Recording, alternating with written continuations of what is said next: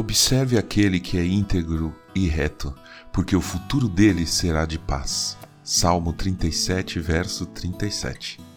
Bom dia, bem-vindo, bem-vinda ao podcast Célula Metanoia Devocional. Vamos começar o dia alinhando a nossa mente com a mente de Cristo.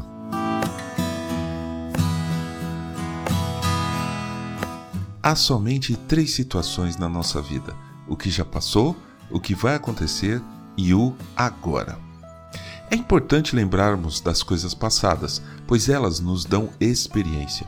Isso não se compra, não se conquista de alguém. Experiência nos é dada conforme vivemos as situações. Vivemos e aprendemos. Erramos e podemos tentar acertar. O passado é a história. Temos que saber de onde viemos para sabermos para onde vamos. E essa é outra situação da nossa vida, o para onde vamos.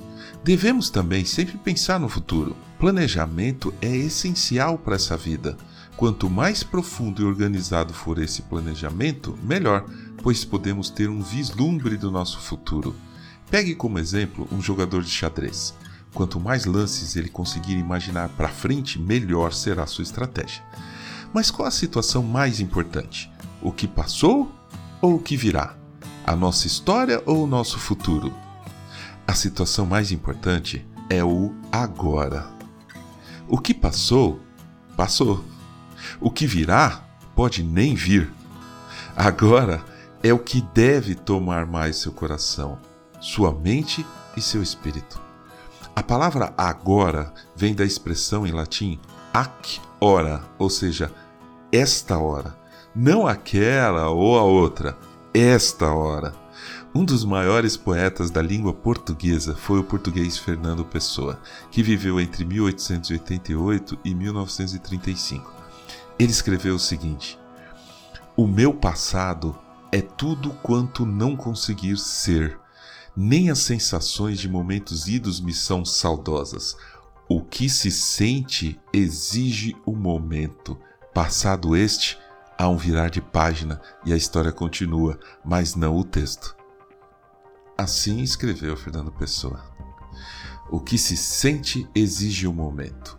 Hoje, agora, sentimos o quê? Tem vezes que nós estamos felizes, sem motivo, e parece que a gente não quer estar assim. Então nos lembramos da última coisa mais triste que aconteceu, como uma morte, uma separação, e deixamos de ficar felizes. Por que isso? Parece que é obrigação remoer o passado. Está feliz? Viva esta felicidade dando graças a Deus. Compartilhe com Ele seu agradecimento pelo dia de hoje, pelo agora.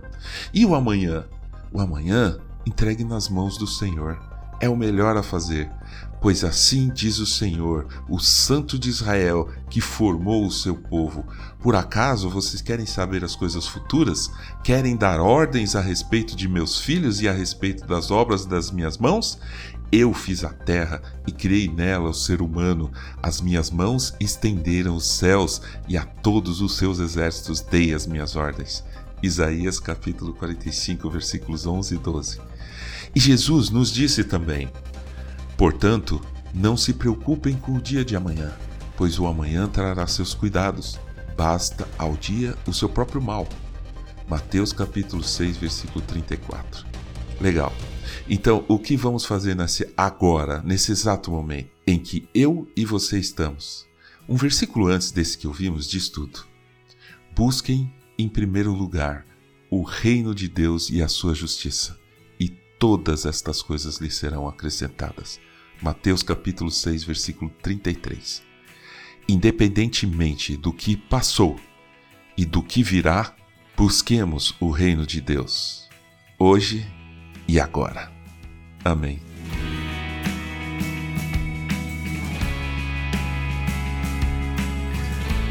Ajude a espalhar a palavra de Deus. A seara é grande. Eu sou João Arce e este é o podcast Célula Metanoia Devocional.